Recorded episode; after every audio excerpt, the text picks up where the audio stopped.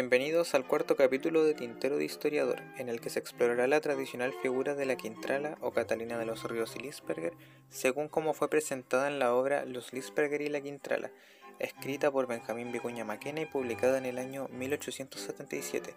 una obra con pretensiones históricas cuyo planteamiento y forma de operar pueden ser analizadas a la luz de las conflictivas propuestas de Andrés Bello y José Victorino Lastarria. Para comenzar, es importante detenerse un momento en la figura del autor. Benjamín Vicuña Maquena fue un escritor, político e historiador chileno nacido en el año 1831, una importante figura con un valioso legado político y cultural, siendo la obra que nos ocupa el día de hoy parte de ese legado. Su actividad política inició tempranamente. En 1850, a sus 19 años, ya había sido elegido como secretario de la Sociedad de la Igualdad, grupo que abrazaba las ideas liberales en medio del contexto político de las tres décadas de gobiernos conservadores. Sin embargo, no terminaría sus estudios de leyes hasta 1857. Su actividad política continuaría hasta alcanzar el puesto de intendente y ser reconocido como vocero de la opinión pública. Para efectos de esta aproximación al escrito de Vicuña Maquena, es importante considerar el hecho de que realizó sus estudios superiores en la Universidad de Chile, institución en la que, como ya se dijo, Andrés Bello asumía el puesto de rector. Este hecho podría implicar determinados contactos intelectuales que lo conducirían a concebir un ideal historiográfico documental que se acerca a los planteamientos de Bello. Escribe Vicuña Maquena en el prefacio segunda edición, refiriéndose a determinadas decisiones editoriales, lo siguiente. En cuanto a los detalles, hemos traspuesto algunas notas que recargaban tal vez el texto, a causa de nuestro empeño antiguo en justificar con documentos todos nuestros conceptos, manera única, a nuestro juicio, de escribir hoy día la historia. Con esto, Vicuña Maquena plantea explícitamente sus visiones acerca de la importancia de los documentos como evidencia, algo que puede ser confirmado por su extenso apéndice que cubre aproximadamente un tercio del libro. En dicha sección incluye aquellos documentos que usa para sustentar aquello que dice. En la sección Orígenes, que corresponde a una introducción a la obra, el autor se refiere abiertamente a su obra como, y cito, una investigación no solo completa, sino documentada de la vida, hechos y crímenes y costumbres de la famosa doña Catalina de los Ríos y Lisperger. Con esto, el autor defiende la veracidad histórica de aquello que presenta en su texto, sobre la base de los principios planteados por Bello anteriormente, principios positivistas, la pretensión es, entonces, de una narrativa histórica sostenida por evidencia.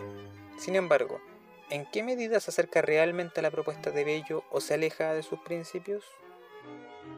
No es necesario ahondar demasiado en el texto para encontrar los primeros indicios de un plan historiográfico que no encaja completamente con la visión de Andrés Bello. Incluso podría decirse que en determinados momentos el autor se aproxima más bien a la propuesta interpretativa con la que operaba Lastarria. En este sentido, dos elementos son reveladores. En primer lugar, la utilización de la familia Lisberger como ejemplo analítico de la situación colonial, y, en segundo lugar, la extensión de esta familia en los linajes más acomodados de su época. Dice el autor, el presente estudio no será solo un episodio aislado, un rasgo biográfico de la era colonial, es un cuadro más o menos imperfecto y mal bosquejado, pero fiel y curioso de esa misma era. Añade pocas líneas después que, tiene de seguro algo que aprender el historiador y no poco que meditar con provecho y enseñanza el filósofo social. Es decir, dentro de sus pretensiones se encuentra también una caracterización de la época colonial, defendiendo su método además como uno de provecho tanto para aquellos que estudian la historia como para aquellos que reflexionan en torno a los procesos sociales. Este manejo activo y consciente de la narrativa histórica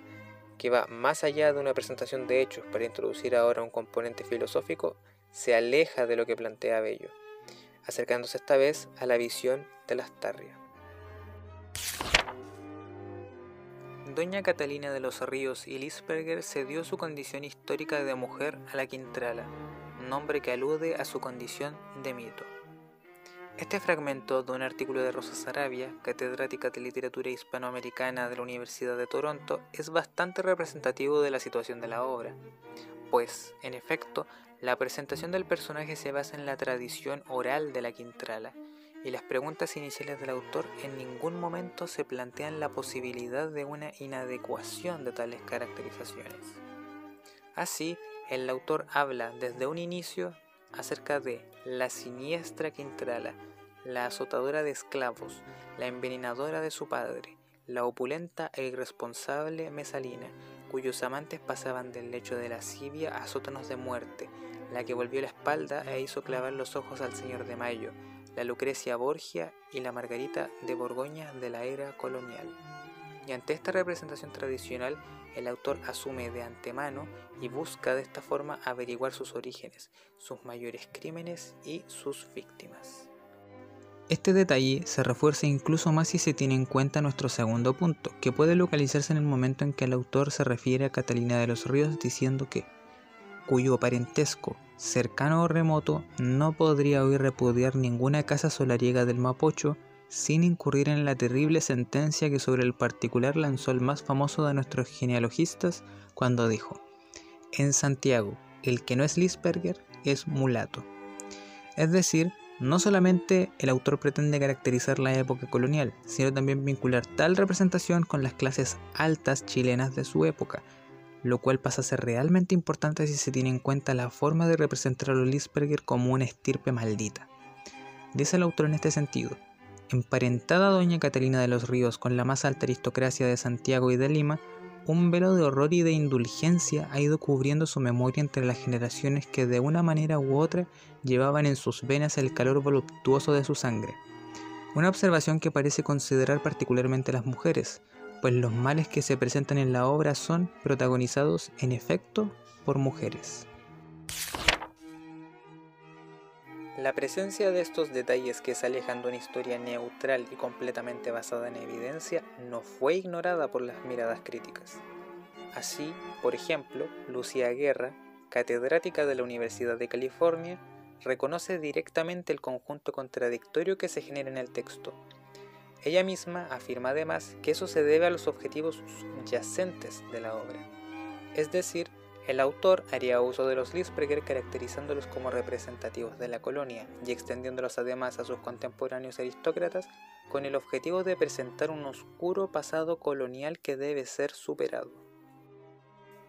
En este sentido, la utilización de las oscuras figuras femeninas de la genealogía que se presenta en la obra también tendría su objetivo,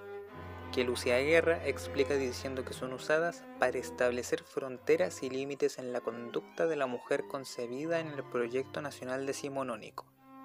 como pilar fundamental de la procreación y formación de los nuevos ciudadanos de la patria. Siendo así, la obra de Vicuña Maquena en torno a la Quintrala se aleja cada vez más de los principios de Bello, por mucho que en su prefacio se presente la obra como una de esa naturaleza. En conclusión, Los Lisberger y la Quintrala de Vicuña Maquena es una obra representativa de las tensiones que pueden existir en los textos con pretensiones históricas en cuanto al tipo de historia que se quiere escribir. Las obras difícilmente se adhieren completamente a los planteamientos teóricos. Así, si bien el autor señala la presentación de hechos basados en evidencia documental como la única forma válida de escribir historia, la obra no parece realmente seguir con esos parámetros completamente, usando los elementos con determinados fines que se aproximan más bien a las formas historiográficas de las tarrias, donde el valor de una obra histórica descansa en su papel filosófico. La legitimación del monstruo Quintrala que presenta Vicuña Maquena fue una actividad al servicio de su visión del proyecto nacional. Es necesario tener en cuenta, sin embargo, la aseveración de Rosa Sarabia y no olvidarnos de la mujer detrás del demonio, un ser desplazado por el mito y la tinta de un historiador.